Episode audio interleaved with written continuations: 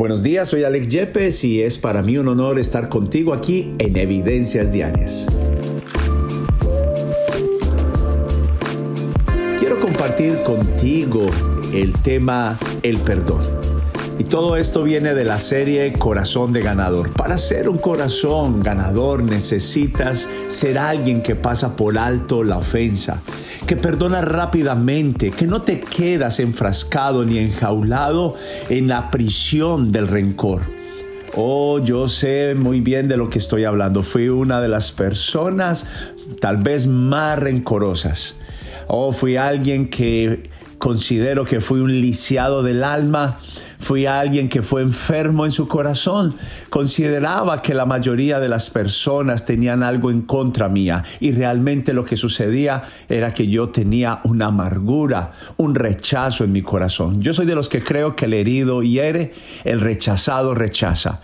Y es el tiempo de sanar heridas pasadas, heridas que por tiempo has cargado en tu vida y tal vez te sientes lisiado. ¿Te has preguntado? ¿Por qué a veces no puedes avanzar en amar a otros, en tener buenas relaciones? Pues tal vez te invito a que consideres la posibilidad que tengas este lisiamiento de tu alma, de tu corazón. Déjame compartir, hablando del perdón, lo que el Señor Jesucristo dice en San Mateo capítulo 5. Dijo, por lo tanto, si presentas una ofrenda en el altar del templo y de pronto recuerdas que alguien tiene algo contra ti, deja la ofrenda allí en el altar, anda y reconcíliate con esa persona. Luego ven y presenta tu ofrenda a Dios. Y esto me lleva aún a mí mm, excediendo mis propios límites, porque no está diciendo de cuando yo estoy enojado, ofendido hacia alguien, sino que me está hablando que si alguien está ofendido conmigo, que si tengo causé una ofensa, una deuda hacia alguien, debo de correr a solucionar. Siempre nos quedamos paralizados en el hecho de que no, aquella persona fue quien me ofendió, aquella persona fue quien me aquella persona fue quien dijo aquellas palabras, fue aquella persona la que me robó. Pues déjame decirte que Jesús dijo, antes de que traigas una ofrenda a Dios, antes de que ayudes al pobre, antes de que bendigas a otros, por favor, corre a ponerte a cuentas con aquel o con aquella que te hizo daño. También creo yo que es un momento especial para avanzar.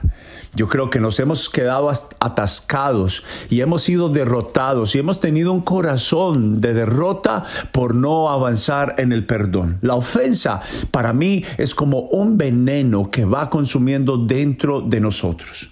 Por eso recuerdo algunas de las palabras que, que, me han bendecido y que me han ayudado a ir adelante. El mismo Padre nuestro dijo, perdónanos Dios, así como nosotros perdonamos a los que nos ofenden. Jesús dijo, si no perdonas tus ofensas, también el Padre no los podrá perdonar. Pero si perdonas tus ofensas, también el Padre te perdonará. Y el apóstol Pedro, que era alguien tan difícil de perdonar, hizo las preguntas acercándose a su maestro y le dijo, Señor, ¿cuántas veces debo de perdonar a mi hermano? Y, él, supuso que tal vez iba a ser alguien generoso y diciendo hasta siete veces, Señor, que él creyó que iba a sorprender a Jesús con estas palabras. Pero el Señor que excede, el que verdaderamente, en el cual no hay límites, en el cual no hay ni siquiera, en la Biblia dice que Él es el principio y al fin le dijo, Pedro, te quiero todavía sorprender más. No te digo solamente siete, sino que te digo a 70 veces siete. Y es un número eh, tal vez que parece en lo humano imposible de realizar. Pero déjame decirte, lo que estaba diciendo el Señor Jesús es un diario vivir un estilo de vida del perdón, siempre va a haber alguien que quiera venir para causar un efecto de dolor dentro de nosotros. Pero, ¿sabes algo? La Biblia dice también, nuestra lucha, nuestra batalla, nuestra pelea no es contra personas.